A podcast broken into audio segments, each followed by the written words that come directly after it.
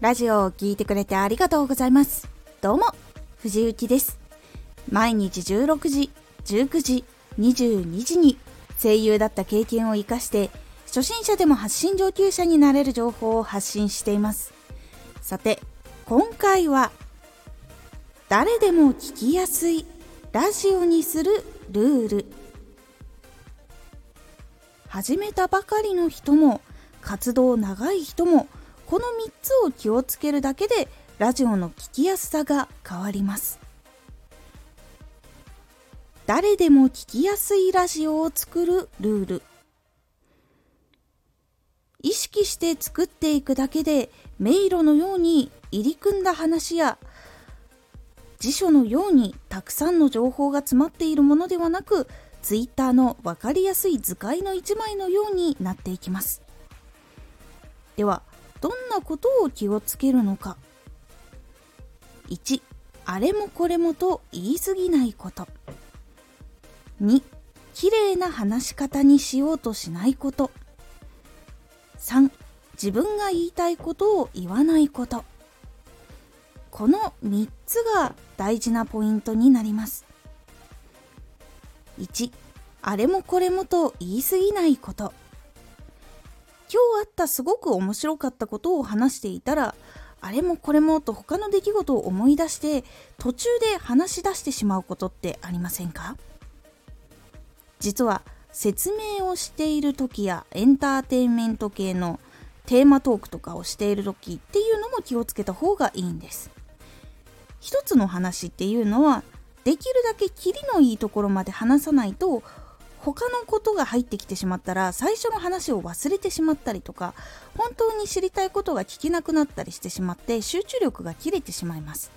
そうなるとこの話聞こうってならなくなってしまうので途中で離脱してしまうっていうのがあります。なので一つ今回はこれを話す。思いついたことは別の時に話すっていう風にちゃんと割り切って絞ってお話をした方が聞きやすいラジオになります。2綺麗な話し方にしようとしないこと例えばですが起承転結をしっかりつけようとか型を決めてその通りにきちんとしようとしすぎると型にはまりきった形になってしまって文章構成とか話し方とかも結構決まりきった感じになってしまって自然な話し方っていうのが出にくくなって魅力が伝わりにくくなるということがあります。なので話すことをざっくりあらかじめ決めて一字一句全部作るんじゃなくて少し目印代わりのものにしてそこから話をするとかにしてみたりすると結構自分とかその自分のオリジナルの喋り方とかっていうのが出てくるので是非綺麗な話し方を意識しすぎてその通りにやって気持ちが伝わらないとかにならないようにした方が結構いいです。3自分が言いたいことを言わないこと自分が言いたいと思ったことは聞きたい人が求めていない場合もあります一回立ち止まってしっかりこれは聞きたいことかなとか自分がリスナーだったら本当に聞きたいかなっていうことを考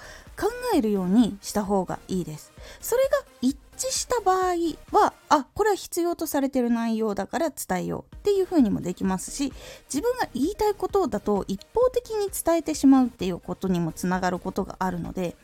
相手が聞く時自分が聞く時どういう話し方だったら聞きやすいかなっていうのもしっかり考えて構成をするっていうところがやっぱり大事になるので自分が言いたいことだった場合はこれは本当にちゃんとリスナーさんに届きやすい文章になっているのか聞きやすい文章になっているのかみたいなことは考えた方がいいっていうことにつながります。この3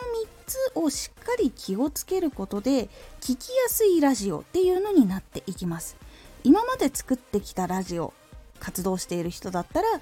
これ大丈夫だったかなとかここちょっとまだやりきれてないなとかっていうのがあったら今後のラジオにその気をつけていくポイントを入れ込んでいく。そしてこれから始める人そして始めたばかりの人は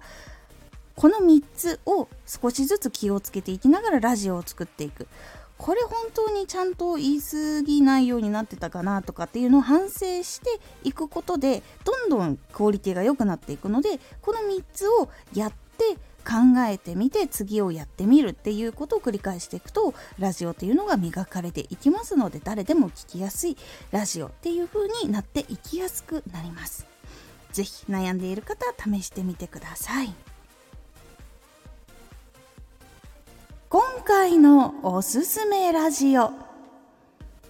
受動的に動くだけでは成長できない。実は受動的に動いている時っていうのは実はあなたの成長に必要なある時間っていうのが奪われているんです。成長する方法そしてその時間っていうのは何かっていうことを具体的にお話ししています。このラジオでは毎日16時19時22時に声優だった経験を生かして初心者でも発信上級者になれる情報を発信していますのでフォローしてお待ちください。毎週2回火曜日と土曜日に藤雪から本気で発信するあなたに送るマッチョなプレミアムラジオを公開しています。有益な内容をしっかり発信するあなただからこそ収益化してほしいラジオ活動を中心に新しい広がりにつながっていってほしい毎週2回火曜日と土曜日ぜひお聴きくださいツイッターもやってます。ツイッターでは活動している中で気がついたことや役に立ったことをお伝えしています。ぜひこちらもチェックしてみてね。コメントやレター、いつもありがとうございます。では、また